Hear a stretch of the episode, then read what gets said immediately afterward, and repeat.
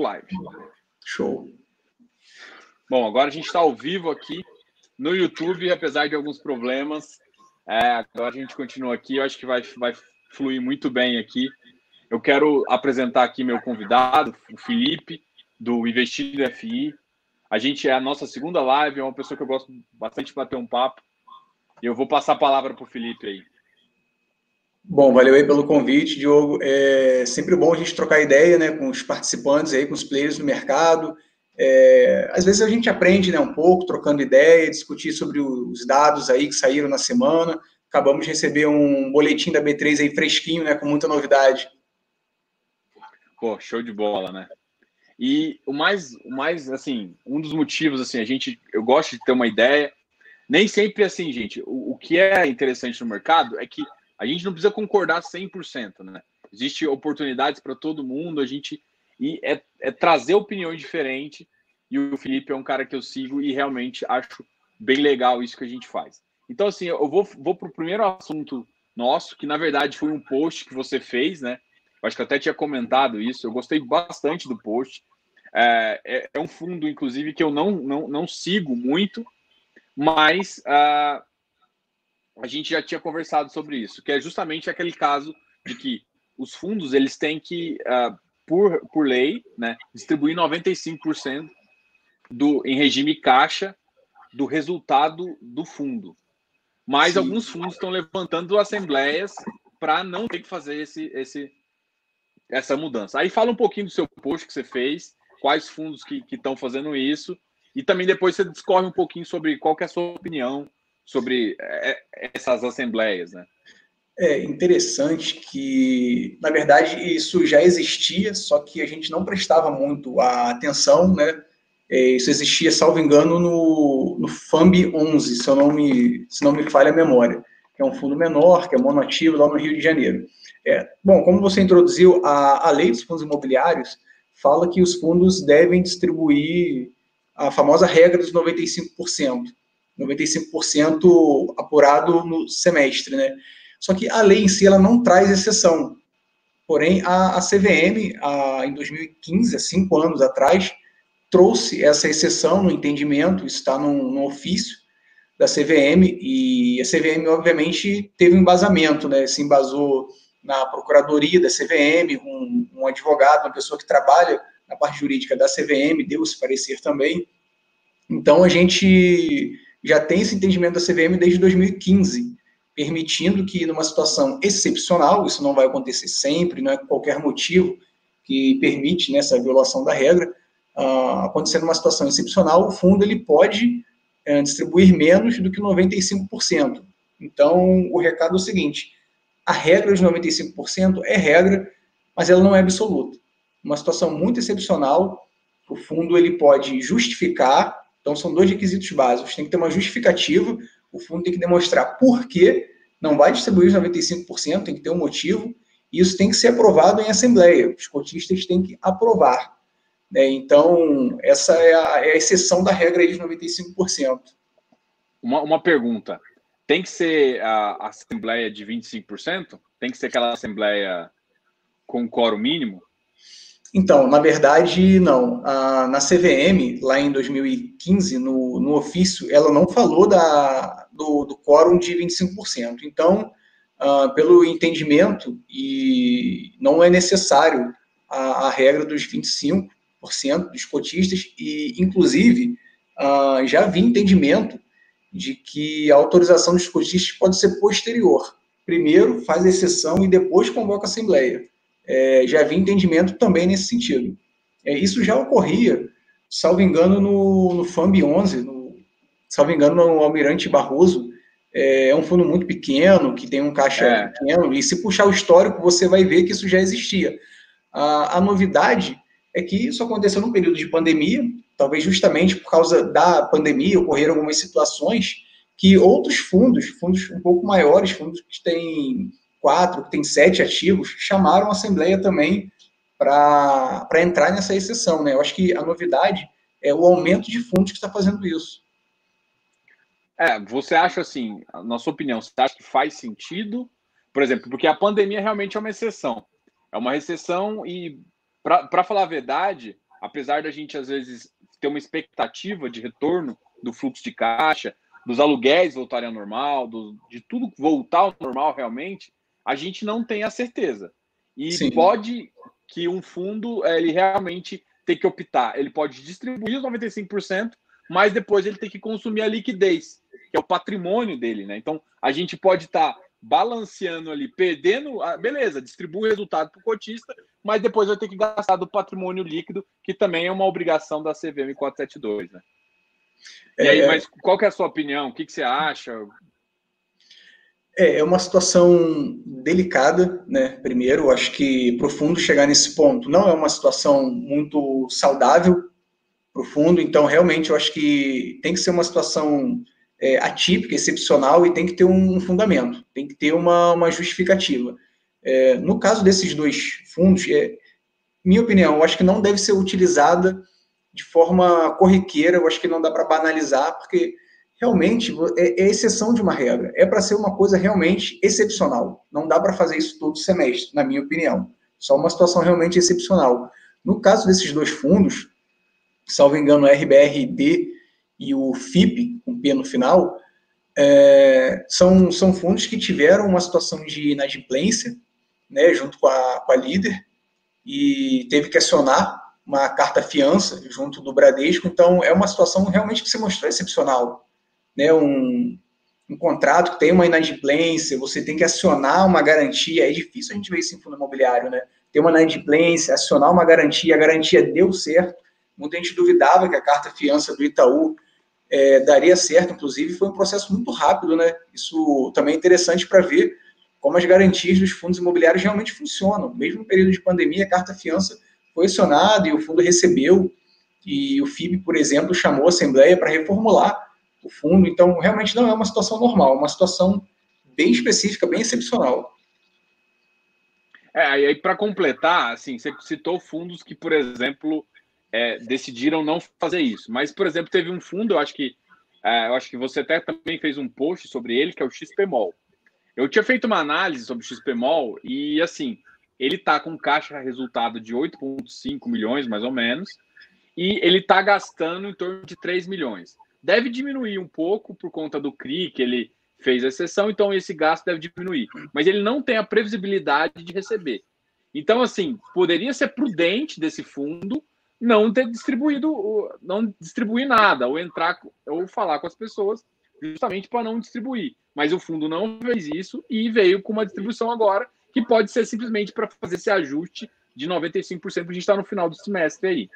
Então, assim, e aí, na verdade, é uma escolha uh, por optar por a regra, para não causar muito, porque imagina se um sistemol chama isso. Ele pode parecer que está meio ruim, só que a grande questão que o cotista tem que entender também é que, mesmo que ele distribua o resultado em regime semestral, para o próximo semestre, se não tiver receita, ele tem uma saída só, que é consumir do PL dele de liquidez, né? O fundo, todos os fundos pela CVM tem que ter uma reserva líquida ali, por obrigação lá. E aí, na verdade, o que vai acontecer é ele consumir esse PL. Na verdade, às vezes você vê um PL do, do XPMOL, se eu não me engano, está 108, ele pode ir consumindo, baixar para 107, 106, e isso afeta. Então, o que ele está fazendo é trocando. Em vez do dinheiro estar tá no fundo, tá para o cotista. Às vezes faz sentido, porque todo mundo nessas crises fica com medo da, da, de liquidez, de não ter dinheiro, de não sei o quê. Então, às vezes, para segurança é, é, jurídica e para segurança, talvez mental, ali, vamos usar essa palavra, para o cotista às vezes faz sentido, né? Que, que, qual que é a sua opinião também? Não sei se você acompanha também o XPMOL, eu sei, e, e o que, que você acha dele? Sim, é, no caso do, do XPMOL, é, como é um fundo mais conhecido, é um do, dos fundos que tem o maior número de cotistas da Bolsa, talvez seja hoje o segundo ou terceiro maior em número de cotistas da Bolsa, eu acho que chamar uma assembleia para quase 200 mil pessoas e falar que você está fazendo uma proposta para não distribuir os 95%, como você falou, acho que não seria muito confortável. Acho que seria um pouco traumático, talvez. Acho que não sei se, se a base de cotistas receberia isso muito bem. Então, talvez, como você comentou, a solução mais inteligente tenha sido a solução de, às vezes, queimar um caixa. Você utilizar ali a sua liquidez para você segurar as contas. Nesse caso, eu acho que eu vejo como uma, uma excelente saída, talvez a melhor saída, e eu acho que menos traumática, né? Fazer o que o, esses fundos que são menores estão fazendo, eu acho que não seria adequado para um fundo tão grande como o XPMOLs. Poderia não, não, não dar. Os cotistas poderiam não receber isso como uma sinalização muito boa, num fundo tão grande e tão relevante na indústria, minha, minha opinião. Não, eu concordo. É assim, a grande questão é que ia causar um pouco de rebuliço se realmente. É, ia causar um pouco de rebuliço se realmente é, for validada essa informação de que é um fundo grande deixa de pagar. Então, assim, Sim. iria trazer uma imagem, porque o problema também é o seguinte: o XPMOL, é, como a maioria dos shoppings, não é uma, não é uma informação só dele, mas a maioria tem uma alavancagem. A gente fala alavancagem não é bem. Não pode falar alavancagem porque ele não toma a dívida em si.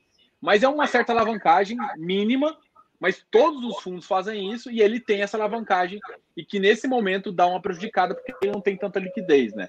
Então, isso alinhado ao, ao, ao devedor, que era o CRI ali, poderia gerar maior rebuliço e isso fazer com que o cotista, né, sofra bastante, porque a grande questão de mercado é que é, existe um, um, VP normal, tudo, tudo bem, mas nem sempre o mercado entende isso, né? Existe um momento, um movimento manada, de desespero aí, que a falta de um rendimento e, e um não distribuição de um caixa ali pode gerar muito mais desespero do que realmente está acontecendo, que foi só uma decisão de, em vez de trocar um caixa resultado por um caixa liquidez, ele fazer isso. Mas o que ele fez foi uma decisão também, na minha opinião, é, correta ali. Ele, ele, o, que ele, o que ele fez foi o seguinte: eu vou, vou preservar a sanidade das pessoas, entendeu? Vou preservar a sanidade dos meus cotistas.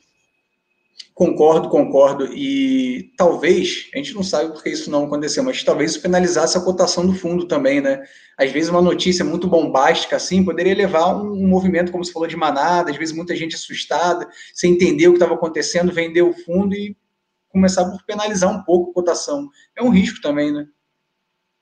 Não, concordo. É, é, é mais ou menos essa minha linha também de pensamento eu acreditaria que isso poderia ser interessante. Mas o, o que eu queria quis trazer aqui é que as pessoas têm que estar cientes também que mesmo que o fundo segure os 95%, no frigir dos ovos a diferença é a seguinte: para o cotista não tem muita diferença, porque uhum. não está tendo fluxo de caixa positivo para ser pago.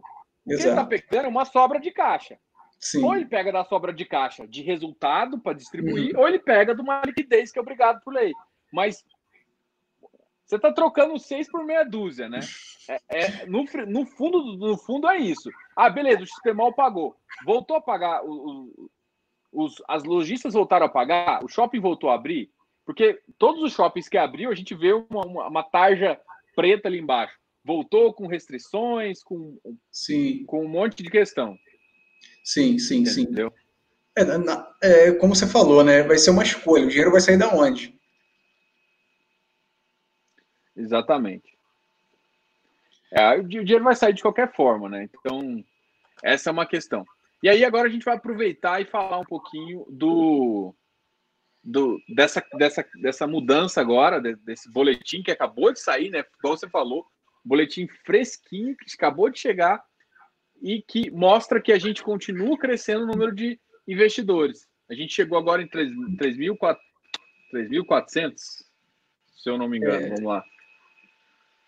3,66% aqui de, de aumento né, na base de investidores, 848 mil, 848 mil, quase 850.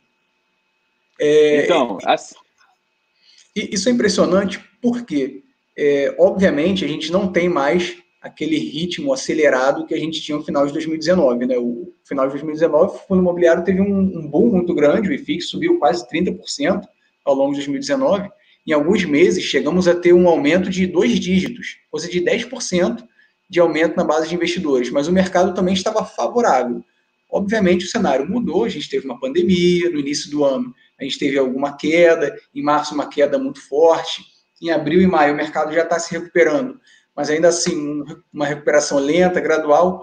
Mesmo assim, a gente ainda tem aumento na base de investidores, mesmo num cenário é, que não está tão favorável, num cenário que a gente tem incerteza política, a gente tem incerteza na saúde, a gente tem incerteza fiscal também, de reforma, mesmo com um cenário que não está muito favorável, a gente ainda tem aumento de investidores.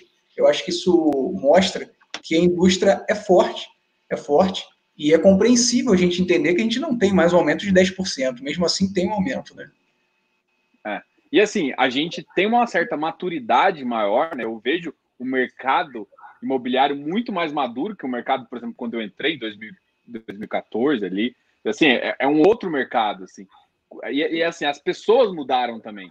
Só que ao mesmo tempo que as pessoas mudaram, é, eu consigo enxergar, às vezes, um pouco de, ah, de inocência em alguns, movimentos. Porque a grande questão é o seguinte: o mercado de ação, quando você vai para ação, ele é um mercado sempre institucionalizado, ou seja, Sim. ele sempre foi dominado por uh, investidores profissionais, por grandes gestores, por mercado exterior, o que não tem tanto no mercado imobiliário até, até antes aí. Mas com essa, com essa mudança toda, é, a gente ainda tem um mercado que cresceu bastante, mas ainda não está no nível, por exemplo, da Bolsa, porque não tem tanto ainda uh, investidor institucional. O investidor institucional você não tem espaço para erro ali, né? Vamos Sim. dizer assim. O investidor institucional, ele calcula um valuation com uma casa decimal muito maior que a sua. E, e agora o que está acontecendo aqui? Nos fundos imobiliários, é, essa precisão é, era muito aleatória e está cada vez aumentando esse número de institucionalizado, mas as pessoas ainda não se situaram que é um movimento que veio para ficar, né? Uma vez que cresce o mercado imobiliário, mais pessoas vão procurar uns spreads, modificação, e cada vez vai ficar mais difícil de achar, né?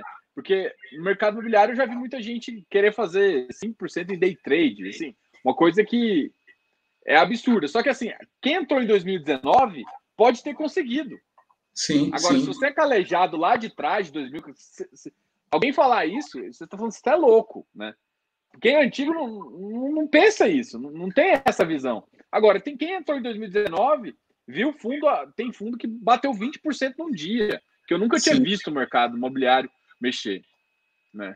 Então, é, essas modificações, essas variações de preço, que teve muito efeito manada, que o, que o mercado ainda tem que se ajustar, é, eu, eu, ainda acho é, tem uma maturidade as pessoas, mas ainda falta um pouco de conhecimento, né? Não sei se você vê assim também. Sim, é, eu concordo. Né? É, no início aí você falou sobre os institucionais. Hoje, é, a maioria do, do, do, institucional que a gente tem está é, num peso muito grande nos FOFs. Né? Os FOFs movimentam muito o mercado na, na parte institucional. Porém, é, eu tenho observado aí nos últimos informes mensais é, o número de investidores institucionais é, além dos FOFs, tem aumentado muito. É, por exemplo, estou aqui com o último informe mensal do XPML, né, e estou vendo aqui, é, já bateu 200 mil cotistas, e estou vendo aqui o número de investidores, olha, fundos de investimento imobiliário, são os institucionais tradicionais, né, os FOFs, principalmente. Uhum. 21 fundos de investimento imobiliário, são 21 é, outros fundos imobiliários que estão investindo no XP Malls, e outros fundos de investimento, 37. Outros fundos de investimento, 37. Talvez, talvez, a gente tenha aí algum multimercado entrando, talvez a gente tenha. Isso traz um pouco mais de eficiência do mercado, como você falou, né? O valuation deles é muito mais apurado. É, aí eu, vejo duas, duas coisas. Teve também uma, uma, uma lei para fundos de previdência, eu não me lembro se foi em 2017 ou 2018, acho que foi 2017, sim, sim. que permitiu, que na verdade meio que é, tentou trazer é, que os fundos de previdência não poderiam comprar ativos diretamente. Então fez com que muitos desses ativos fizessem fundos é, exclusivos, né? Que são sim. registrados na CVM, mas não são negociados na B3. Mas o que a gente está vendo é que às vezes gente, tem muitos fundos de pensão que começaram a comprar fundos imobiliários que começaram a utilizar esse produto justamente para fazer. Então, e aí às vezes você vê na movimentação aqui, ó, eu estou até mostrando no volume de negócio. O alaranjadinho aqui, ó, tem volume negociado e estoque.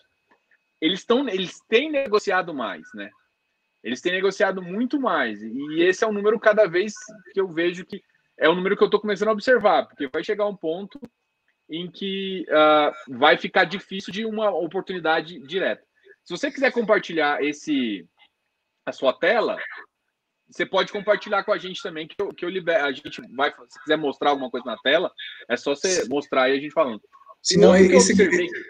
esse gráfico é bem interessante, né? Eu gosto muito de observar o, o estoque, né? O volume negociado.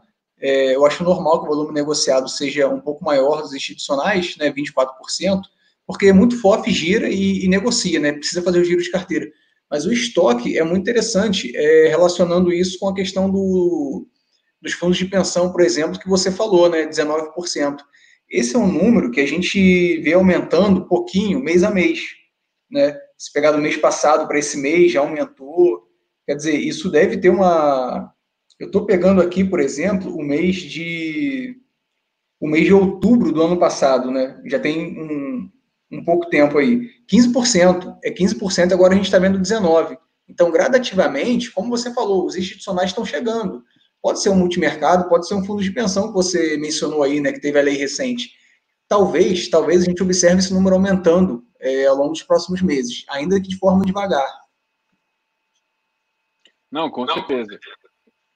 Um outro, um outro fundo que eu vejo, inclusive que colocou isso na própria, no próprio objeto do fundo, é o HSML também fez isso. O de, de shopping também. O HSML Sim. também ele tem bastante institucional e ele tem uma, se eu não me engano, a HSI ela faz uma tratativa especial para fundo de pensão. Ele tem um RI dedicado. Então, o que está acontecendo também é que tem fundos que vêm já com esse propósito. É, porque ele pode colocar muito bem assim, investidor em geral. Mas Sim. se você analisar o, o, o, HSML, ele não. Ele descreve, ele fala inclusive fundos de pensão. Então ele tem que montar uma estrutura diferente para conseguir atrair esse tipo de público. E, e, se você olhar, o HSML é um dos que, assim, ele é recente para caramba, né? Ele é de Sim. outubro e ele é muito negociado, né? Eu acho que assim, vamos, deixa eu ver se aqui ele ainda está entre os primeiros. É um que, assim, ele, aqui, ó, ele está ainda entre os fundos mais negociados. Sim, apesar de ser muito novo, né? Apesar de ser muito novo, que, que normalmente demora muito para chegar, entendeu? Não sei Sim. se você consegue. Eu vejo isso porque, para mim, é, é, normal ver um XPMOL daqui, um XPlog, um KNRI. Esses fundos aqui são normais realmente ter esse volume todo negociado. Agora, o HSML, ele entrou e está ficando entre negociados. E eu acho que muito por conta dessa, dessa estratégia da HSI, justamente de, de, de fazer, de tentar trazer justamente esse cara, esse, esse fundo que não é nem o FOF, né? É justamente esses fundos de pensão. Sim, é, a tendência é, é, é, isso crescer cada vez mais, como você falou, né? E talvez o modelo da, da Hemisfério Sul seja um modelo a, a, ser copiado, talvez seja um modelo observado aí pelas outras gestoras, né? Porque é diferente você fazer um atendimento para uma pessoa física, eu sou um pequeno investidor, que às vezes tenho 100, 200, 300 cotas de movimento, um volume muito pequeno, e é diferente do atendimento que você faz para um grande investidor que vai aportar milhões no fundo é, como você falou, o valuation vai ser diferente, o atendimento vai ser diferente. Então, esse é um modelo que eu vejo como muito positivo. É, talvez outras gestoras possam trilhar esse caminho também futuramente. Não, eu, eu, eu vejo isso também. Só que a grande questão que, que a pessoa, que você tem que entender é o seguinte, gente. É, existem oportunidades que estão se dando muito agora, principalmente as pessoas acostumaram a fazer flipagem, né? A gente vai falar, vamos falar um pouquinho de flipagem, porque as pessoas acostumaram. No mercado de 2019, faz muito sentido você ter feito isso. Assim. Sim. Você pode ter não escolhido não fazer, mas em 2019 foi uma ação positiva. O que, o que, o que a gente está querendo alertar quando a gente fala de institucional está entrando, o spread baixa? Porque o institucional ele vai pegar esse, essas diferenças. Ele vai fazer um ganho. Um FOF também, os FOF estão lucrando bastante justamente quando tem emissão. O FOF tá, tá fazendo os dois tipos de giro de carteira. Não sei se vocês estão observando, mas com certeza você tá, né, Felipe? É, é justamente o ganho de capital no giro ali, no day tradezinho, na, na observação, e também quando tem a 476, que o cara pega na 476, vende, vende mais caro e faz o giro. Então, sim, os caras, sim. por exemplo, esse mercado pode estar fraco e o FOF está muito bem no próximo ano, no próximo semestre, porque o próximo semestre parece que muita gente já está vindo com uma oferta. Não sei se sim. você tem essa mesma visão também. Sim, é, e eu vou citar um, um exemplo aqui, né? É, você falou que o, o FOF ele está fazendo dois tipos aí de, de giro, né? Ah, o primeiro, se você pegar o relatório gerencial do Iridium e RDM, é, o último relatório ele mostra isso. Ele mostra, olha, eu comprei o fundo, ele tem uma parcela que ele atua como se FOF fosse, né? Que ele atua ali comprando e vendendo fundo. Ele mostra ali o preço de compra e o preço de venda. E isso ali ele revela o que os demais FOFs fazem ele compra um pouquinho mais barato e vende um pouquinho mais caro. Esse é o primeiro giro. E o segundo exemplo, talvez possa vir no próprio Iridium também. Por quê? Na emissão, é, provavelmente ele vai vir aí na faixa dos 96, 100 reais. E no mercado ele está 114, 115. Então você tem uma simetria aí de uns 15%. É, é nesse giro também que, o, que os grandes players jogam. Eles entram numa 476, como você comentou, e depois ele vai vender mercado, 15% a mais. É, a gente, eu estou vendo muito, mas muito disso mesmo. E às vezes, assim, muita gente, às vezes faz sentido, assim, dependendo da sua estratégia, pagar um ágio no Iridium é, para fazer. O Iridium é um que eu fiz uma, eu fiz uma análise dele. Na verdade, eu, estou terminando de editar porque ficou meio grande. E uhum. ele, o Iridium, ele faz dois tipos, né? Ele faz 30% ali de FOF e o, o restante ele faz ele faz uma gestão como se fosse um, vendendo o FI, só que ele faz isso no mercado secundário de CRI também. Ele consegue Sim. também ganhar valor no mercado de CRI. Então ele é um assim, tem mais fundos que fazem isso, eu acho que a RBR também faz isso. Então o que a gente está vendo é uma, uma gestão muito mais ativa de um, de, de um, do que a gente esperava que, mesmo assim, a gente espera um, um papel, normalmente o papel de gestão ativa, ele, a gestão ativa Antigamente significava o seguinte: ele ia atrás de operação. Então Sim. ele estava sempre renovando, não ficava correndo o risco do duration ficar muito baixo e aquela análise de sensibilidade ficar ruim. Então isso não, não acontecia antes. É, agora, um, gestor ativo significa às vezes ele pega a oportunidade no secundário do mercado de CRI.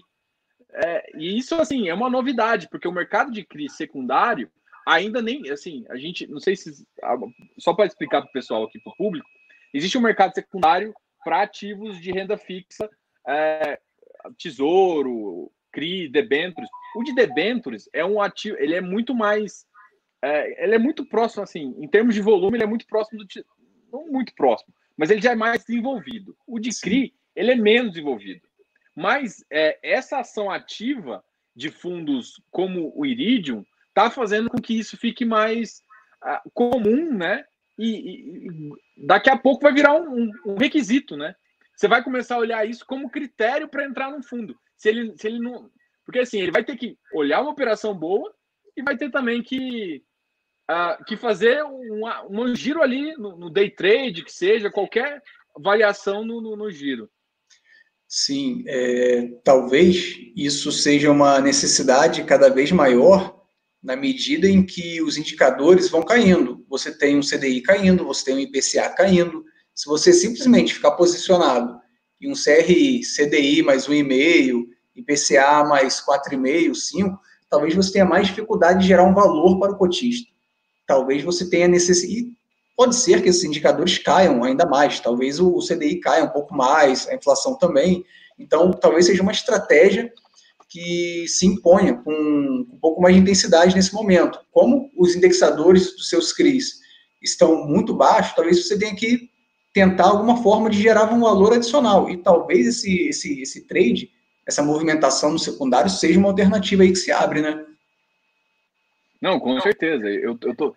Eu, assim, hoje em dia, na hora que eu vou avaliar um, um fundo de papel, eu, eu, eu avalio isso, entendeu? Então, assim, o Iridium é um fundo que ele veio com uma característica totalmente diferente. Ele é um middle risk, não tem nenhum fundo no mercado hoje que compara com, com o Iridium, assim. Sim, é, sim. Por quê?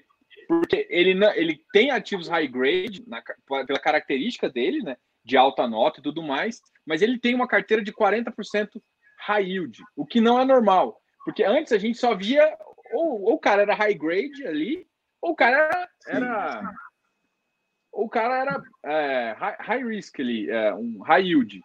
Mas ele chegou e se posicionou no meio com carteira aceitável ali, e, e isso está fazendo sucesso. E assim, ele tem uma característica também que eu gosto, que é justamente de entrar de e falta em alguns outros fundos que é o seguinte: ele, todo mundo sabe que quando o Iridium faz uh, uma oferta, qual que vai ser o preço? O preço é sempre no valor patrimonial. Sim, sim, sim. Sempre. Então, fica uma unanimidade. Então, se acompanhar ali, quando ele sai a oferta, ele, isso para mim é não prejudicar ninguém. Ele não está prejudicando nem os novos entrantes, uhum. nem o, o, cara. Sim, sim. Você não está diluindo quem já é o seu cotista. É. E, e, e, só mais um comentário, né? Como você, como a gente acabou entrando no exemplo aí do Iridium, que ele faz um giro de carteira um pouco mais ativo. É, o que eu estou percebendo também é que a gente acaba fazendo uma diferença também entre dois tipos de fundos de papel. A gente tem aqueles fundos que têm uma gestão um pouco mais ativa, no sentido de girar mesmo, CRI, o exemplo do Iridium, e a gente tem aqueles fundos que eles são de gestão passiva, mas eles não têm essa característica do, do giro. Se você comparar, por exemplo, o Iridium com o fator Veritar, com o VRTA, por exemplo, você vai ver essa diferença. Um tem um giro muito mais intenso, o outro tem uma característica de ter uma carteira um pouco mais estável. Então, é, eu começo a observar esses dois tipos de fundos de papel aí. Não, com certeza. E aí, assim, e, e aí a gente vai começar também, aí talvez a gente pode falar um negócio. O, os, os fundos de papéis, agora eles também têm uma característica, né? O pulverizado e o corporativo, né?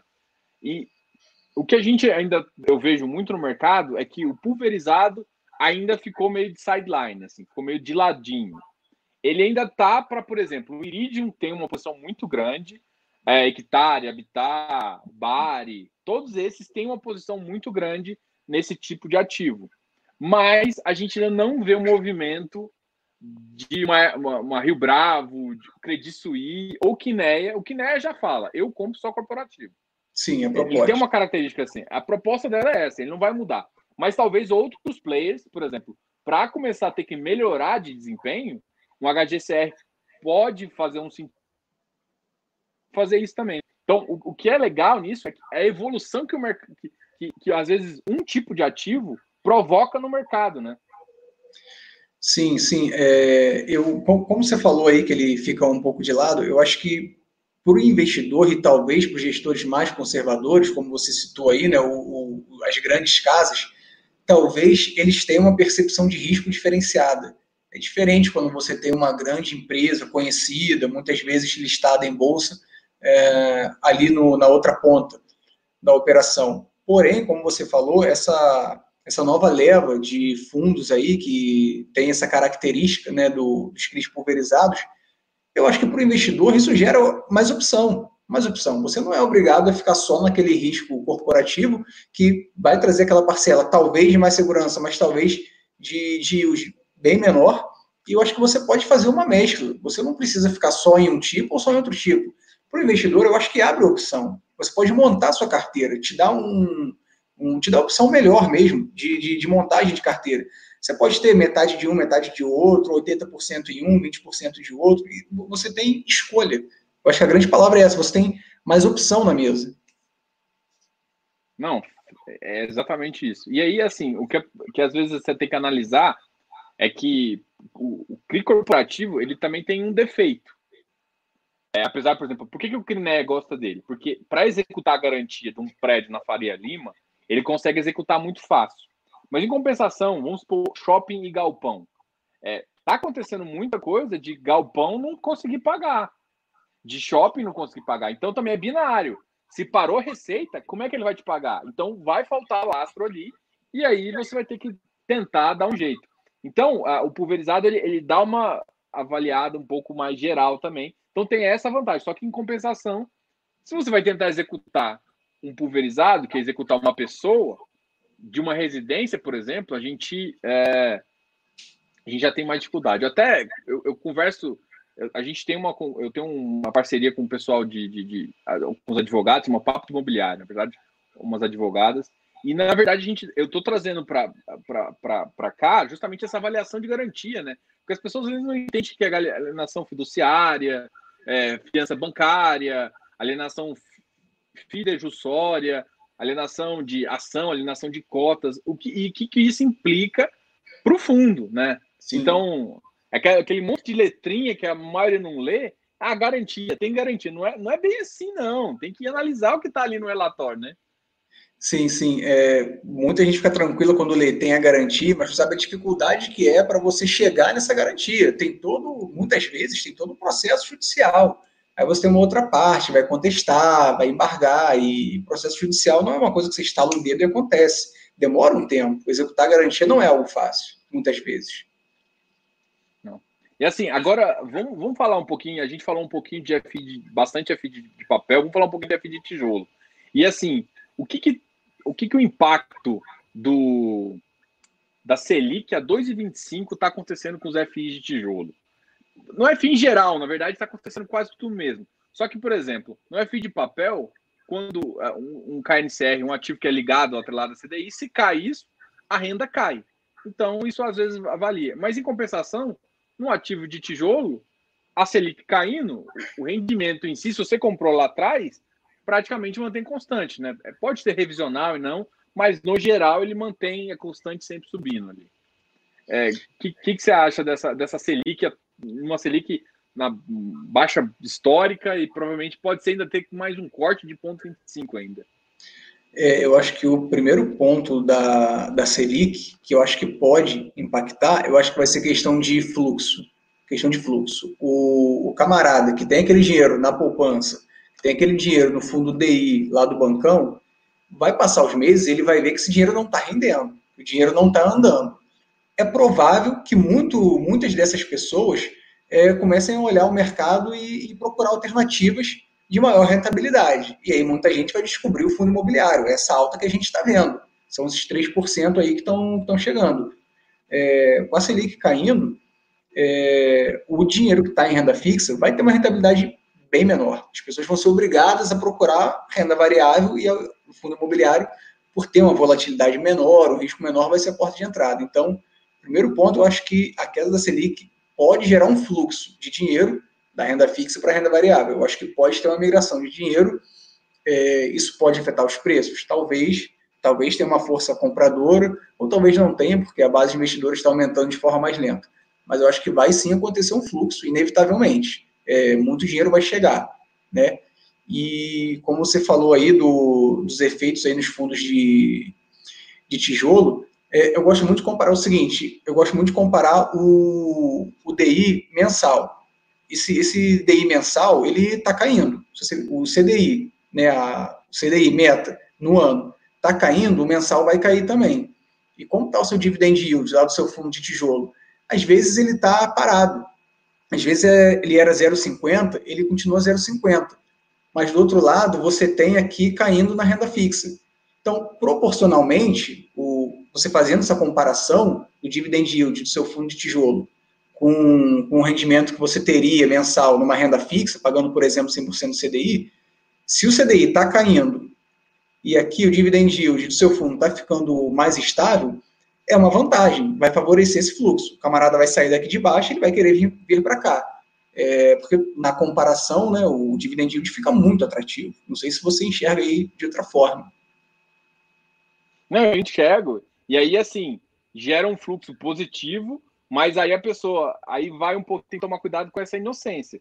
Porque é, a gente está embaixo, mas a, em teoria, o que a gente acha como uma zona de acomodação é um juros talvez entre 4,5 e 6, né? É essa faixa que vai ficar. Então, quando os juros voltar a subir aqui, a tendência é assim, dar uma movimentada no preço para cima e vai dar uma movimentada no preço para baixo. Então você tem que entender que esse movimento vai acontecer no futuro e você tem que estar preparado para isso, né? É, é, é, essa inocência de, de, de, Porque as pessoas esquecem que é, não existe nada de graça no mercado. Então, se você está pagando caro agora, é porque a taxa está atrativa, mas uma, uma hora, quando a taxa inverter, tiver, tiver um movimento de abertura de taxa, o que vai acontecer é o, é movimento contrário, é desvalorizar. E o que, que tem que fazer? Se você é se um ativo bom, se você, você comprar é, sistematicamente, você vai ter um preço médio adequado e você vai poder sair sempre bem. Se é um ativo positivo, se, é, se ele tem entrega, se é bem gerido. Então, assim, é, é um movimento que você falou mesmo, e, exatamente. Só que a minha preocupação é as pessoas entenderem Porque tá todo mundo vindo para baixo, né? A gente saiu da Dilma lá a 14 e tá chegando agora a 2,25, uma coisa inimaginável. Sim. Né? Se a gente, se, se, nenhum economista de lá de trás imaginar o que está acontecendo agora. Sim. Claro que parte do Covid, mas gente, tem, tem, a, tem a curvinha para cima agora, né? O gradiente agora a tendência é aumentar. E o gradiente aumentando, o, a tendência é, é, forçar um pouco ou segurar o, o preço do, dos ativos imobiliários, principalmente os FIs de tijolo ali. É, é, aquele velho gráfico, né, que a gente sempre mostra nas redes sociais, né, da, do IFIX com a Selic. Quando a Selic desce, o IFIX sobe, e quando a Selic subir, provavelmente o IFIX vai cair um pouco. Então, esse movimento que você falou. A hora que os juros começar a subir, isso pode impactar o preço. E o camarada que está entrando agora, pagando 120, ele pode ver uma cotação cair para 110, 100. Né? Então, tem que ter essa fase inicial de conhecimento do produto. É que assim, o, o, que eu, o que eu fico com um pouco com receio é que, por exemplo, é, a gente em 2000, no começo de 2019, vamos lá, que eram as pessoas ainda tinha 300, 300 mil no mercado, 300 mil pessoas no mercado. Então, a gente sim. saiu do mercado de 300 mil pessoas para o mercado de 850. Sim, sim. Tipo assim, é muita gente que, que só tá vendo o preço subir. Sim. É, é, entendeu? A preocupação é meio que de, de, de pô, gente, peraí, mas vocês estão entendendo que vai ter um movimento contrário, vai acomodar, então pode ter uma, um preço variável, que você tem que ficar calculando tem que calcular ativo do, do, do seu negócio, você tem que pensar aqui para 10 anos. Então, assim, porque imediatamente, a não ser que você for fazer trade mesmo, na hora que a curva começar, você sai desse ativo. Beleza, você sai do ativo, não tem problema, você não vai sofrer isso. Mas não é o que vai acontecer para a gente, né? A gente gosta de FI, você quer, cara, é longo prazo. Você está aqui protegido por, é, pelo IPCA, por inflação ali, que é um produto que consegue fazer isso, né? Eu acho que, para mim, é o, o produto que melhor protege contra a inflação. Sim, sim. Você tem no, no tijolo, você tem ali o, o reajuste, né? Do, dos contratos, você tem a valorização do imóvel, né? E no papel você tem uma espécie de proteção na hora que ele te entrega o rendimento, né? Que ele já te entrega essa inflação junto. É. Aí, aí assim, o cuidado, assim, eu acho que, inclusive, eu tive uma pergunta sobre isso, né? Ah, como é que eu sei que a minha carteira tá, de, de, de FI está protegida? Sua carteira está protegida de qualquer jeito, porque eles são ativos que são atrelados a índice de preço. A grande questão é saber o seguinte: em ativos de tijolo, parte ali do seu ganho está na valorização do seu ativo. Sim. Em ativos de papel, você recebe esse, esse ganho. Então você tem que tomar cuidado para você não pagar um ágio na entrada, porque esse ágio não vale a pena. Ágio em papel, todo mundo sabe que não vale a pena. E, e, e, você tem que saber reinvestir, né? Porque senão você se ferrou. Você tem que reinvestir os seus juros ali.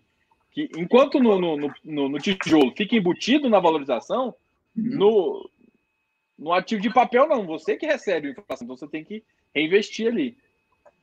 Sim, sim. E como você falou que a, a no tijolo, né, o, você tem essa, essa proteção, pega um bom tijolo, pega, por exemplo, né, não, só, só título de exemplo, fundos mais antigos, pega um KNRI, pega um HGLG, pega aí no gráfico de 5, 10 anos, você vai ver mais ou menos essa proteção, o seu ativo se valorizou, você ganhou no patrimônio a cotação dele é sempre para cima.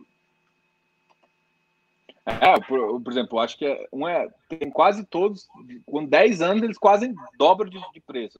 É claro que não é uma média, não é para você ter isso como métrica, mas foi isso que aconteceu nesses ativos. São ativos sim, que saíram de 100 reais hoje está 200. O HGBS também é um ativo assim. Sim, sim. Se você pegar os fundos mais antigos, é óbvio que você vai ter exemplo né, positivo e negativo, mas se você pegar os, os, bons fundos, aqueles com boa gestão, com imóveis bem localizados, assim, você vai encontrar essa valorização ao longo do tempo. E é isso que a gente busca, né? Com certeza. E assim, agora vou, vou querer fazer uma pergunta um pouco mais sobre a sua carteira. Assim, não precisa falar muito, não, mas hoje em dia você, você faz um pouco de, de, de gestão ativa? O que você acha da gestão ativa? Você, você fazer o que um FOF faz ali? Você faz isso na sua carteira com alguma porcentagem? É, vamos lá. É, primeiro ponto é, que eu queria ressaltar é o seguinte: talvez não seja a melhor estratégia para quem é muito iniciante, para quem está entrando há pouco tempo, para quem está começando é, a conhecer o produto, para quem entrou aí nesse, nesses últimos meses, 2020 Então, o primeiro ponto, assim, é, é, o investidor ter um pouco mais de conhecimento, ter um pouco mais de estrada, né? Aí ele já vai ter uma experiência que ele vai conseguir enxergar algumas assimetrias e ele vai estar apto a fazer esse, esse giro de carteira, né? É exemplo de um FOF, por exemplo. Então, quando o, o investidor ele chega no nível já de maturidade, ele já é um investidor, por exemplo, intermediário, eu acho que ele já pode começar a, a começar a bolar essas estratégias. Então, o primeiro ponto é esse. Talvez não seja muito bom para o iniciante, é, agora vamos lá, se eu faço ou se eu não faço. Eu acho que o momento mais propício realmente era 2019, que a gente teve uma alta muito grande no mercado, a gente tinha uma emissão por semana, às vezes tinha duas emissões por semana, então a gente, a gente conseguia enxergar muita oportunidade. 2020 é, não teve muito esse movimento, talvez esteja retornando agora com as emissões, e particularmente eu faço isso muito pouco, eu não tenho costume de fazer muito, giro de carteira. É, a minha estratégia é realmente um pouco mais passiva. Eu gosto de perder bastante tempo analisando um fundo antes de entrar. Às vezes eu fico duas semanas, três semanas, fico um mês vasculhando a vida daquele fundo para ter, ter uma segurança na minha escolha. E a partir do momento que eu já estudei o fundo, cheguei à conclusão de que é um bom fundo, comparando com, com os pares, e eu vou portando naquele fundo. E eu tenho uma estratégia mais de, de renda passiva mesmo, não tenho uma estratégia de, de uma renda ativa, de precisar girar o patrimônio. A, minha estratégia hoje, majoritariamente, cerca de 90%, 95%, é uma carteira mais estável, mais, mais parada. Em 2020, eu ainda não, não entrei nessa estratégia aí mais, mais ativa. Assim, eu concordo 100% com o que você falou em relação a iniciante. Iniciante não tem que pensar em gestão ativa. Não tem nem que respirar em gestão ativa. É por isso que, por exemplo, é, que eu comento com, com o pessoal, eu falo assim, cara, faz sentido, você gosta de gestão ativa, começa a seguir um FOF bom. Um HFOF da vida, um RBRF. Eu acho que você gosta do, do BCFF, né? É, o, o, BCFF não, não, não, não me agrada tanto, assim. Eu gosto de alguns fundos mais antigos, né? O Brasil Plural, fundo de fundos, o da Rio Bravo ah, é. agora, o RBFF. Eu gosto de olhar alguns fundos mais antigos e gosto de alguns fundos mais novos, né? É, o HFOF, por exemplo, é um fundo que eu sempre observo, acompanho. Tem alguns fundos também que eu venho observando, o da RB também e o da VBI. São dois fundos que eu tenho acompanhado o relatório, que o relatório está tá bem rico, assim. É, eu não sou cotista desses fundos, mas eu gosto de acompanhar justamente pela questão que você falou. É, o giro de carteira, né? Às vezes eles é, comentam sobre algum ativo que eles estão colocando na carteira, eles colocam os fundamentos, por que, que entraram é, na carteira, e às vezes é um fundo que está fora do meu radar. E eu vejo que os profissionais estão fazendo e às vezes desperta o meu olhar. Vou estudar algum fundo, ver aí alguma oportunidade, é, é bom para conhecimento. Não, e é, é, isso que eu realmente falo. Então, assim, primeira coisa que um iniciante tem que fazer é seguir uma carteira dessa por pelo menos os dois anos, para entender como é que funciona e, e, também saber que, por exemplo, não dá para você usar todas as estratégias do FOF, porque provavelmente você não vai ser um investidor qualificado. Se você não é investidor qualificado, você não vai poder entrar em 476. Né? Então, já, já a primeira brincadeira já, já começa cortando aí, né? Mas, assim, eu, eu gosto bastante de, de olhar FOF também, justamente. E, e FOF cresceu justamente nesse mercado de 2019, puxando essas assimetrias que você comentou. Sim, sim. É, a gente teve muito FOF nascendo de 2018 para cá, porque em 2018, 2019 o mercado estava subindo muito. Isso favorece o FOF. O mercado subindo, eles conseguem fazer aquele giro de carteira e distribuir um rendimento um pouquinho maior, né? O mercado de alto favorece. É, é assim, eu acho que você deve, deve ser da mesma época que eu. Que quando, quando existe um FOF, a primeira, a primeira coisa que ele fazia, na verdade, era um FOF, era simplesmente para escolher a carteira para você. Ele fazia Então, o FOF, inicialmente, ele, ele, ele, não veio com uma filosofia igual hoje tem de porrada. E eu acho que quem fez isso foi a Ed, tá? A Ed Sim. foi a pioneira nisso, na, na, minha opinião, tá? Pode ter outros que eu não, que eu não que eu desconheço, mas do, do mercado que eu acompanho, por exemplo, o BCFF, que eu, que eu também tenho uma implicânciazinha, ele começou a fazer isso depois da, da Ed, né? Mudou gestão tudo mais. Mas, assim, para mim, a, a Ed, nesse ponto, assim, tem alguns problemas a Ed, gente, não, é, não é, porque a gente está elogiando em um bom aspecto que significa que é tudo 100%. Mas, no geral, ele, ele é um, um, ótimo ativo. Mas ele, antigamente, os, os FOFs, eles eram simplesmente para seleção de carteira. E aí, assim, quando você fica mais uh, experiente, você fala assim: por que, que eu vou pagar administração para esse cara para ele selecionar o ativo? Deixa eu selecionar. Agora o FOF mudou de filosofia, porque o FOF ele consegue entrar em 476, fazer giro de carteira e pegar oportunidade de mercado ali no, no, no, no, no intraday e nos dois dias. E não é uma coisa que um cara tem que se acompanhar todo dia para você aproveitar isso e conhecer bastante. Então, o FOF mudou o patamar dele, né? Ele, ele mudou a, a, o que ele era antes, né? Os FOFs de 2000 e 2015, 2016 eram assim e mudaram a, totalmente a estratégia. Não sei se você vê isso também. E eu acho que essa mudança de estratégia é até uma, uma imposição, né? Porque você falou, por que, eu vou pagar a taxa de administração se eu posso escolher os meus ativos? Então, qual é a proposta do FOF para ele gerar mais valor? Como é que o, o FOF ele vai me trazer um, um rendimento melhor do que eu conseguiria sozinho? É fazendo uma coisa que eu não consigo fazer. Eu posso escolher os meus ativos sozinho. O FOF ele tem que fazer isso e mais alguma coisa, ele tem que ir além. Ele tem que fazer um giro, ele tem que entrar numa 476 que eu não consigo entrar, ele tem que fazer esse giro intraday que você comentou. O, o FOF ele tem que ser capaz de ser mais eficiente do que eu como pessoa física, como pequeno investidor. Porque aí sim, o FOF vai me gerar atratividade. Eu não vou mais olhar o FOF e pensar, ah, eu posso escolher minha carteira sozinho. Tá, eu posso escolher minha carteira sozinho, mas tem esse FOF aqui que ele faz mais do que isso. Ele gera valor, valor de outras formas também. É no giro, intraday, é numa oferta restrita que eu não consigo acessar. Então ele tem que utilizar essa estratégia.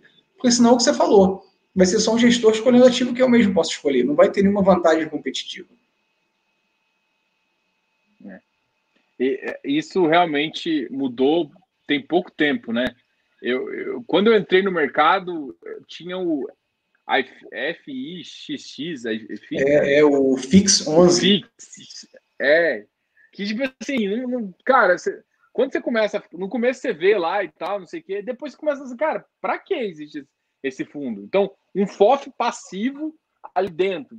Pô, se é para seguir a carteira, você não, a, a B3 solta isso sempre. É só seguir lá.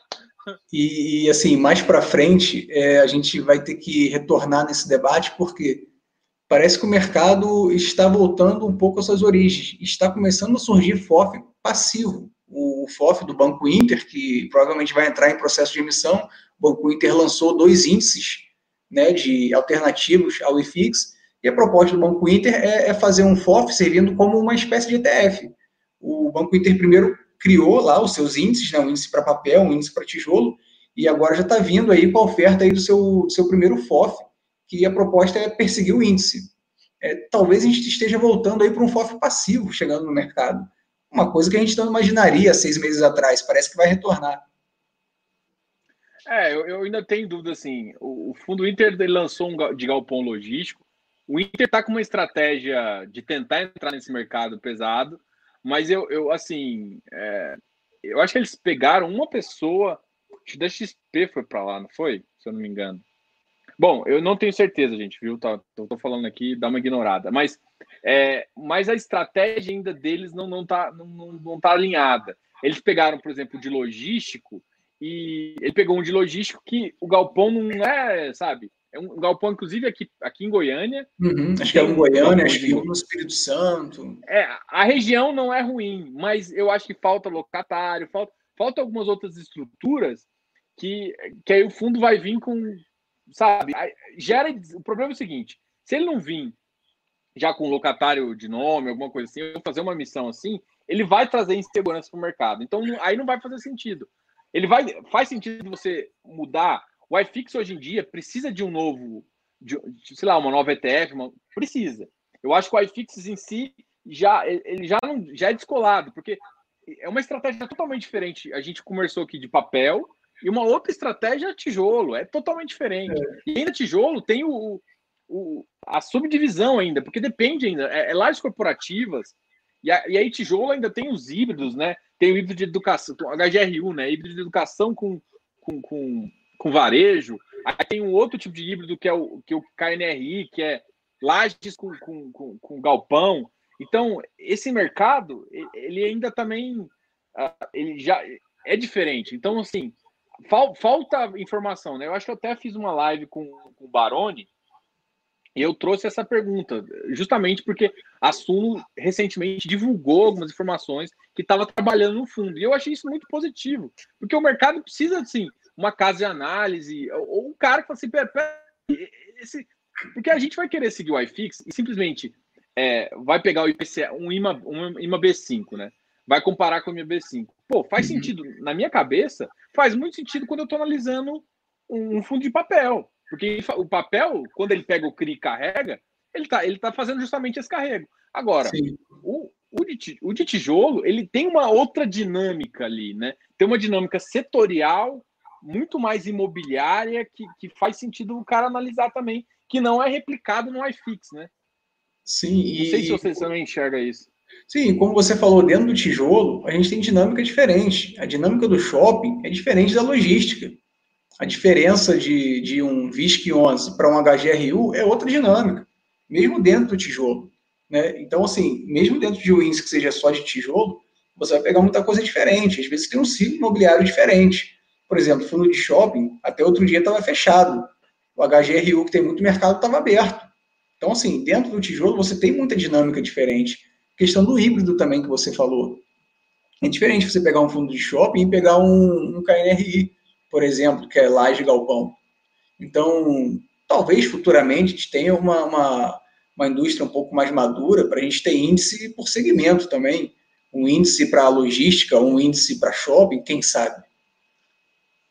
É, é, essa é uma análise que eu, que eu realmente sempre pensei. Eu falei, cara, vai fazer sentido, às vezes, fazer por segmento mesmo. Sim, sim. E aí, sim. por exemplo, se você quer comparar um híbrido, você vai pegar ah, segmento de logística, ele é logística e galpão. E aí você vai simplesmente fazer uma porcentagem, vou falar grosso modo, faz uma porcentagem e simplesmente coloca ele é, é, dentro ali do, do, E aí você faz uma conta e sabe mais ou menos que é.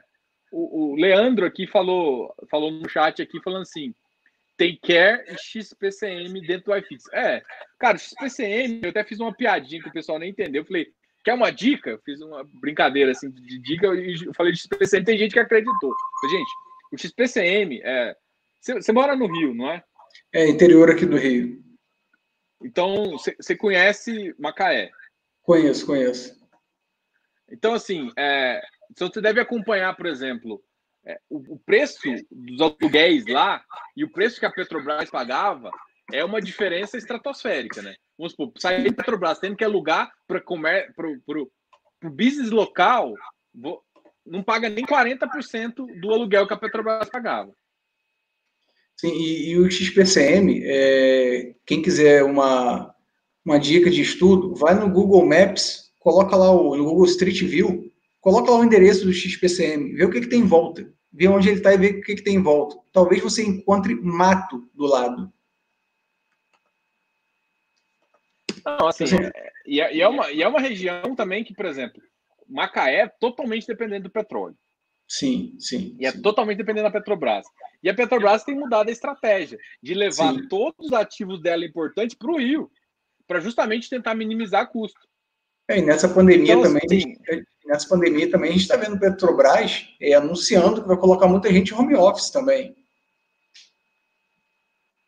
É, o que faz sentido, né?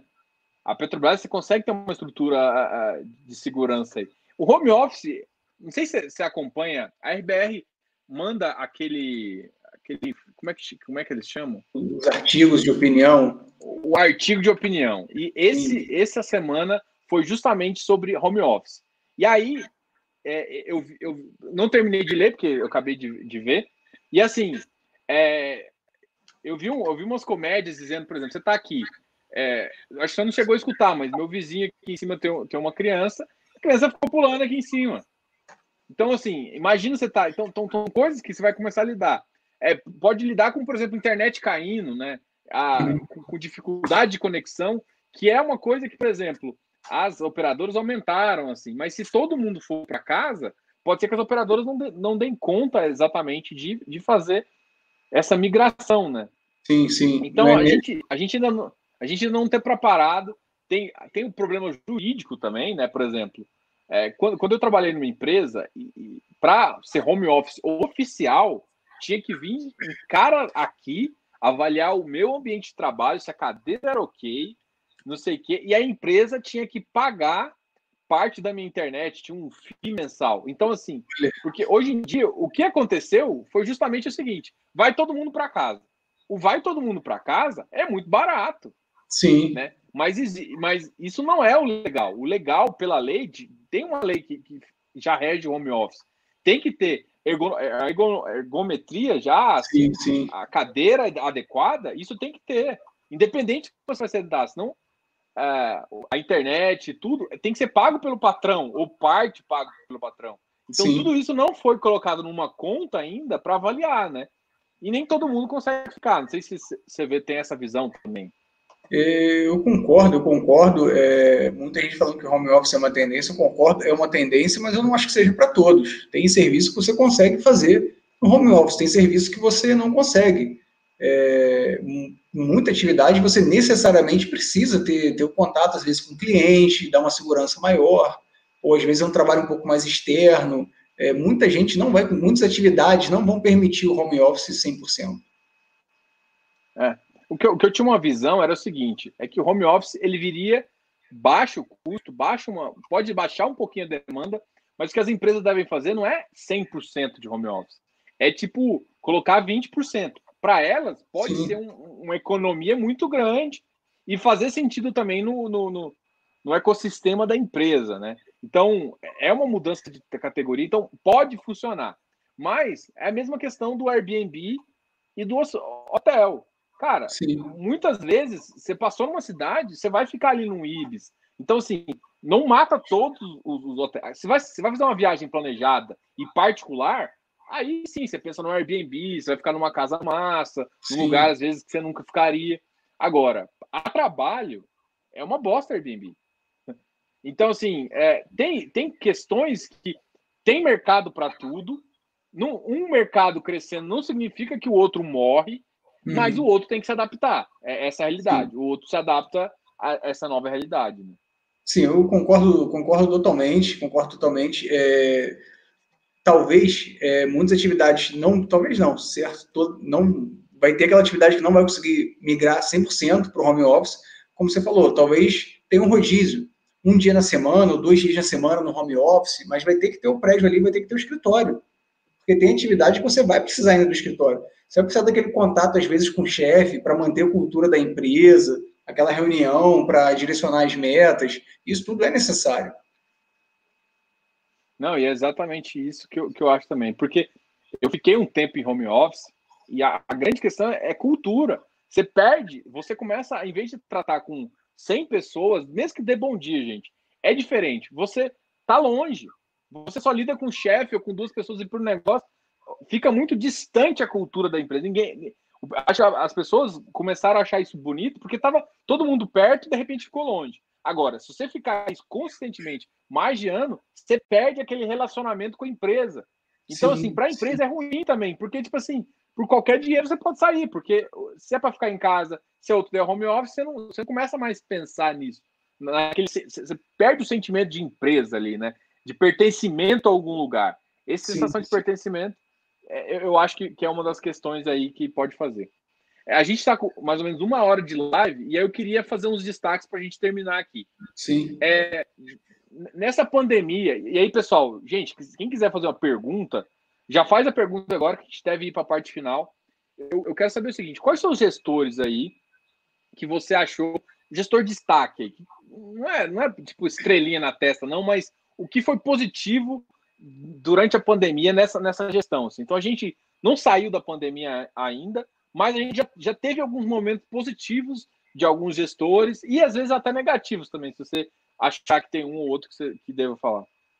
Bom, é, no aspecto positivo, eu acho que alguns gestores eles se destacaram pela comunicação, pela comunicação. Muito gestor fazendo live, diversas lives, muito gestor lançando relatórios excepcionais, relatórios de risco, mostrando como está a situação do fundo. É, vou citar os exemplos que eu mais gostei. Gostei muito da RBR. Eu acho que a RBR foi uma das gestoras aí que fez a maior quantidade de live. Todo dia eu assistia umas três lives da RBR, é, em todas as mídias sociais, YouTube, Instagram. A RBR também foi uma gestora que lançou alguns relatórios excepcionais. Além do relatório gerencial, lançou relatórios de, de risco e um relatório com muito detalhe, detalhes adicionais que você não via no, no relatório gerencial. Então, no quesito, o, o, destaque, eu acho que foi a comunicação, né? Eu acho que o cotista ele ficou com mais informação. Eu acho que isso é bom, né? Porque, de certa forma, isso dá mais poder de decisão para o cotista.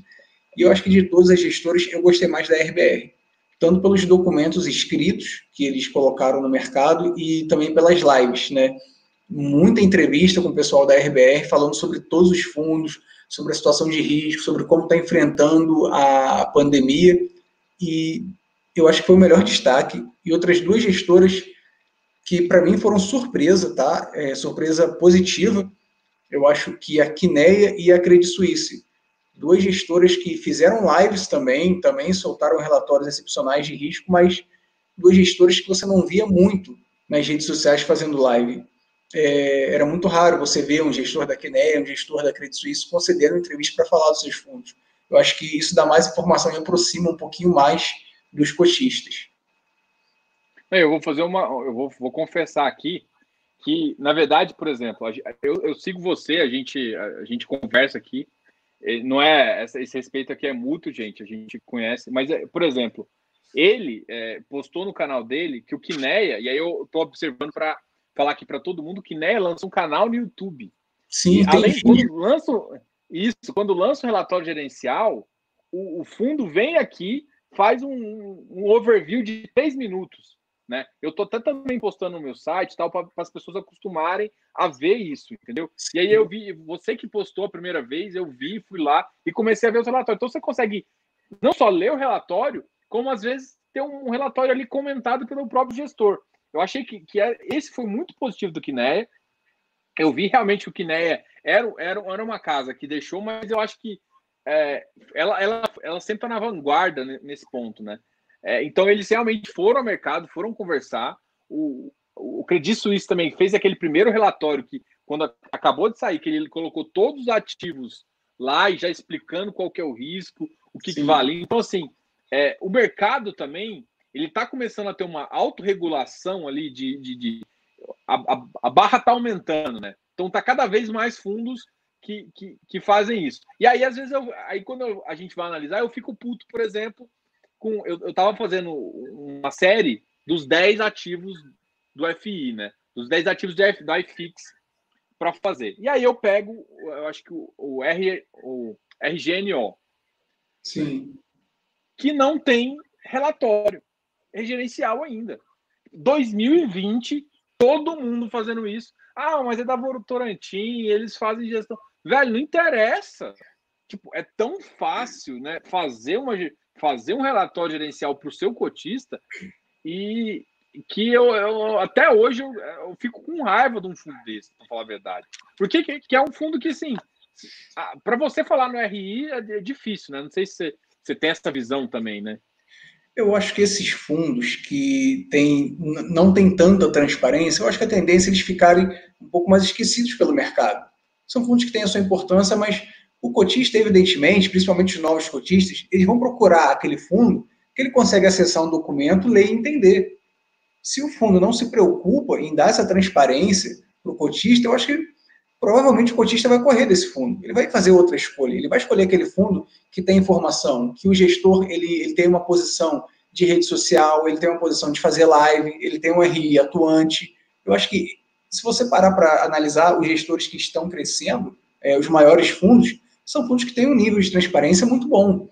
Esses que não têm essa atenção de, de uma equipe de RI dedicada, de fazer um relatório gerencial explicando para o cotista, eu acho que a tendência é que eles fiquem um pouco à margem. Não. Não, e assim, isso serve de alerta para as pessoas que, assim, se, e assim, eu, sinceramente, é um alerta e talvez um, um, pedido também. Cara, se o cara não dá relatório, não compra esse ativo. É isso ponto, assim, assim, não é, não é sendo radical. Ah, Diogo, mas eu tenho um ativo. Não falando pra você vender. Às vezes você conhece o ativo, você faz uma análise detalhada. Só que mostra, assim, a primeira coisa, você não enche o saco, manda um e-mail quase todo mês pro cara, assim, eu quero relatório gerencial. Porque o mercado tem que entender que ou ele, ou ele se adequa, ou, ou não vamos comprar. É basicamente isso. A gente, como, como investidor, tem que também chegar e botar uma, um limite ali. Pô, gente, tá todo mundo fazendo isso. Isso é importante. É, tá tendo, entrando muita gente nova que às vezes compra por ticket, não sabe a diferença, às vezes, de RF, RBRF 12 de 11. Sim. Compra sem saber, compra num preço. Nossa, mas está custando dois reais, aí compra sem saber. Então tem, tem, tem muita desinformação ainda no mercado para o gestor chegar e não fazer nada para ajudar o cara a comprar melhor, a dar a informação que ele precisa. Sim, sim, certíssimo. Acho que deve, como você falou, né? É, é uma régua, é uma régua, né? É o nível de transparência mínimo que eu aceito, é ter um bom relatório gerencial no mínimo. O, o Roncato aqui, ele falou, e aí eu vou, vou aproveitar você para falar. Ele falou assim: ó, eu já tenho minha reserva de emergência e quero fazer aportes é, de 200 reais por mês uh, em fundos imobiliários. É, me conseguem me dar uma luz? Uma coisa que eu já vou falar de cara é o seguinte: a, a primeira vista aqui é o seguinte: é, comprar parcelado eu acho que é uma boa, já uma boa pedida. Porque, por exemplo, o mercado agora, às vezes, já deu uma esticada de preço em relação a algum, algum momento anterior. Então, se você simplesmente alocar muito agora, a chance de você ficar, se tiver uma nova queda, uma segunda onda, de você ficar com um preço médio desfavorável é muito grande. Então, quando você faz a alocação mensal, é o, vai fazer um aporte grande, divide aí uns meses. Você tem que ter paciência, né? Eu acho que, eu acho que, acho que na última live você comentou isso com, comigo, né?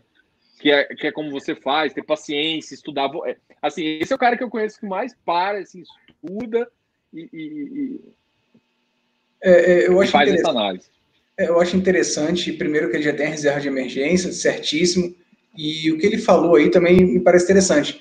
Vai fazendo pequenos aportes todo mês, até para você ir aprendendo, porque você tem a sua curva de aprendizagem. Esse mês você faz um aporte, você vai estudar aquele fundo imobiliário, você vai conhecendo aquele fundo imobiliário, não precisa ter pressa, você não precisa começar com cinco, com dez fundos imobiliários. Não, começa estudando um, aí você faz ali pequenos aportes, no próximo mês você estuda o segundo fundo imobiliário, é importante você, você conhecer né, o, o, seu ativo. Porque muita gente entra com aquela, com aquela ansiedade. Ah, eu tenho que diversificar. Aí o camarada com 200 reais quer comprar dois, três, quatro fundos imobiliários. Começa devagar, justamente para você aprender. Você vai colocando o, o, pezinho no rio devagarinho, ver se, se o rio é fundo, ver se a água é gelada. Você vai acostumando e vai aprendendo né, a, sobre aquele fundo e sem pressa. Vai fazendo os aportes aí devagar, como você está comentando, todo mês. E uma coisa interessante também comentar é o seguinte: é, é importante, porque eu, eu, comecei a fazer isso, muita gente vem conversar comigo no direct. Ah, Diogo, mas eu tô com medo de errar o tempo. Cara, a primeira coisa que você tem que ter é você tem que ir lá e ter skin the game. Você tem que, você tem que comprar uma cota. A primeira coisa é pra você saber se você dá, se dá conta ali de dormir tranquilo. Porque Sim. você colocou 100 reais e ficou preocupado, meu irmão, e quando você colocar 100 mil, 200 mil, 1 milhão? Você não vai dormir. Então, põe uma cota. Pensa que aquela cota vai virar zero. Claro que não vai virar se comprar um bom ativo. Mas é, tem que ter a, a, a, o pillow, a, a, hora do, do, do, do, travesseiro ali. Assim. Você tem que fazer o teste do travesseiro. Consegue dormir à noite tranquilo, você tá. Começou a locar e aí começou a ficar olhando o home broker, meu irmão, você tá errado. Então, assim, é, e aí, assim, uma das ideias é trazer pessoas que, por exemplo, têm 100% FI. Ah, é certo ou errado?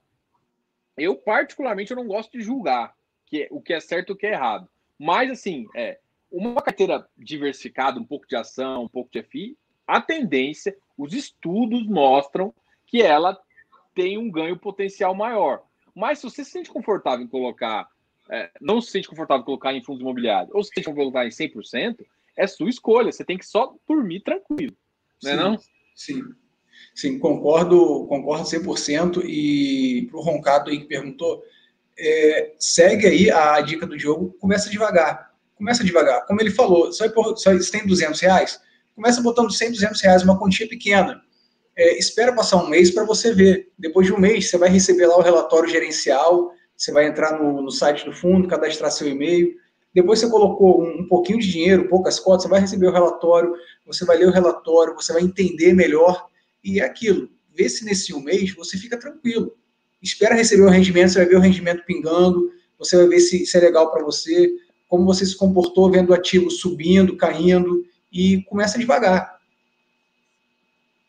Não, então, assim, é uma coisa, eu vou só, o Roncato acabou de falar que já investe em ação. Cara, fundos imobiliários é muito mais tranquilo. Se você Sim. for analisar o vol, a variação, o vol do, do iFix é muito mais baixo. Então sim, você, sim. entrou para um ativo com um vol muito maior, com risco muito maior. Sim, é, sim.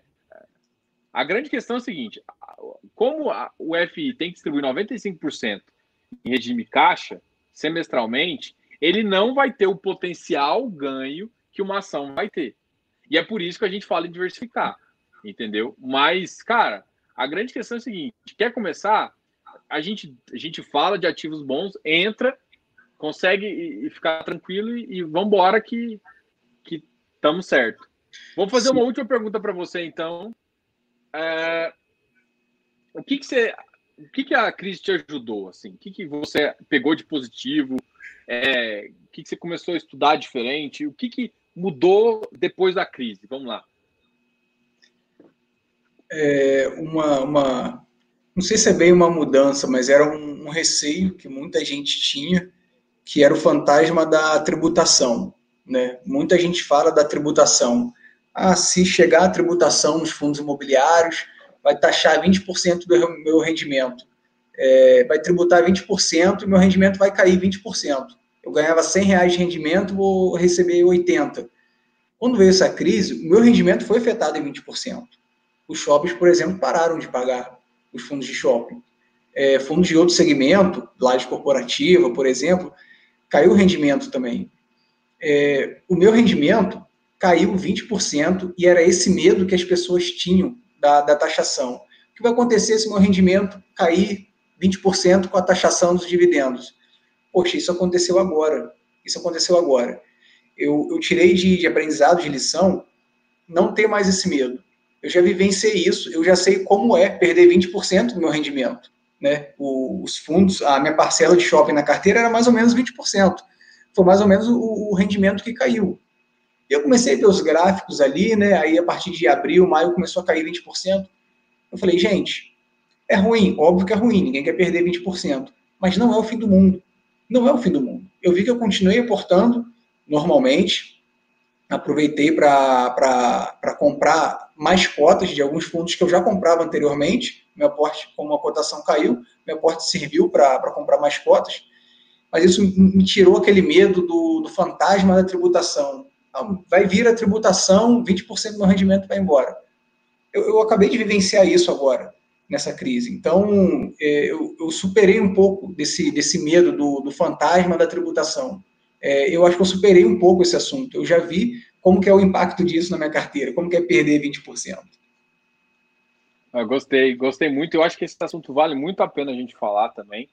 Até porque é o seguinte, por exemplo, a gente, eu, eu, eu fiz um post esse tempo atrás justamente de sete vantagens de FI. E uma dessas vantagens é isenção. Se perder essa isenção, cara, eu ainda tenho as outras seis vantagens. Sim. Eu ainda tenho gestão profissional, é, pulverização do meu risco. Cara, eu tenho mais outras cinco, seis vantagens que ainda é. Então, assim, você realmente é, é um fato que é motivador para muita gente, mas para quem conhece de FI, você sabe, cara, é um dos motivadores. E outra, essa crise realmente falou, cara, se perder 20%, perdeu. O mercado vai se ajustar e você vai continuar. Sim, tipo, sim. É, é uma regra que, que, que, que, E assim, a crise também, pelo menos, adiou por um tempo. Mas é, você. Eu acho que você respondeu a própria pergunta, né? Você deixaria de investir se tivesse 20%? Não. Não. E eu acho que você também. Então. Ah, vai perder? Vai, mas assim, eu ainda acho que ele potencialmente é melhor que o ativo físico. Eu ainda acho que ele potencialmente gera muito mais lucro e me dá muito mais segurança que o IPCA. Sim, em vez sim. dele ser um IPCA mais 4, ele vai ser um IPCA mais 3,5. Porque esse ponto 5 eu vou pagar ali de, de, de pedágio para o governo. Ah, é ruim? É, mas ainda é um ativo melhor que um, um IPCA do governo, tesouro, porque vai ter que pagar um prêmio. Então, assim, o continuar é um ativo bom, vai diminuir meu spread, o que é ruim, mas a vida que segue.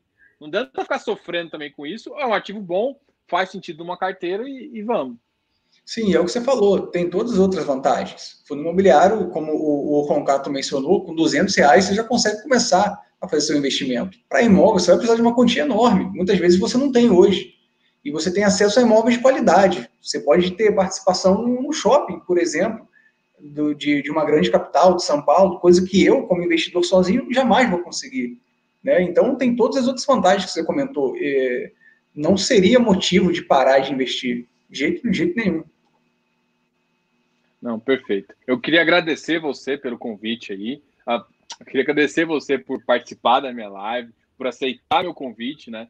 Você sabe que a, a ideia nossa era fazer isso, pelo menos esse FI Talk, esse bate-papo uma vez. Vamos ver se a gente consegue fazer isso. Sim, Porque, sim. Assim, a gente é, é uma ideia que é, assim eu gosto bastante de conversar com você, né? A gente sempre troca ideia, mesmo nos bastidores ali. A gente está falando de FI, porque é uma das coisas que nós dois gostamos bastante. E, eu, e a gente se a gente, eu consigo bastante seu conteúdo também. Sim, é, e a troca de ideia é, é, boa porque todo mundo cresce, né? Todo, eu acho que eu aprendo um pouco com você, a audiência aprende um pouco, a gente vai trocando ideia e vai evoluindo. Eu acho que todo mundo só ganha. Não, fechou. Obrigado aí de novo por aceitar o convite e a, valeu, a valeu. gente vai a gente se vê nas próximas. Grande valeu. abraço aí, pessoal. Valeu, até a próxima aí. Até mais. Tchau, tchau. Tchau.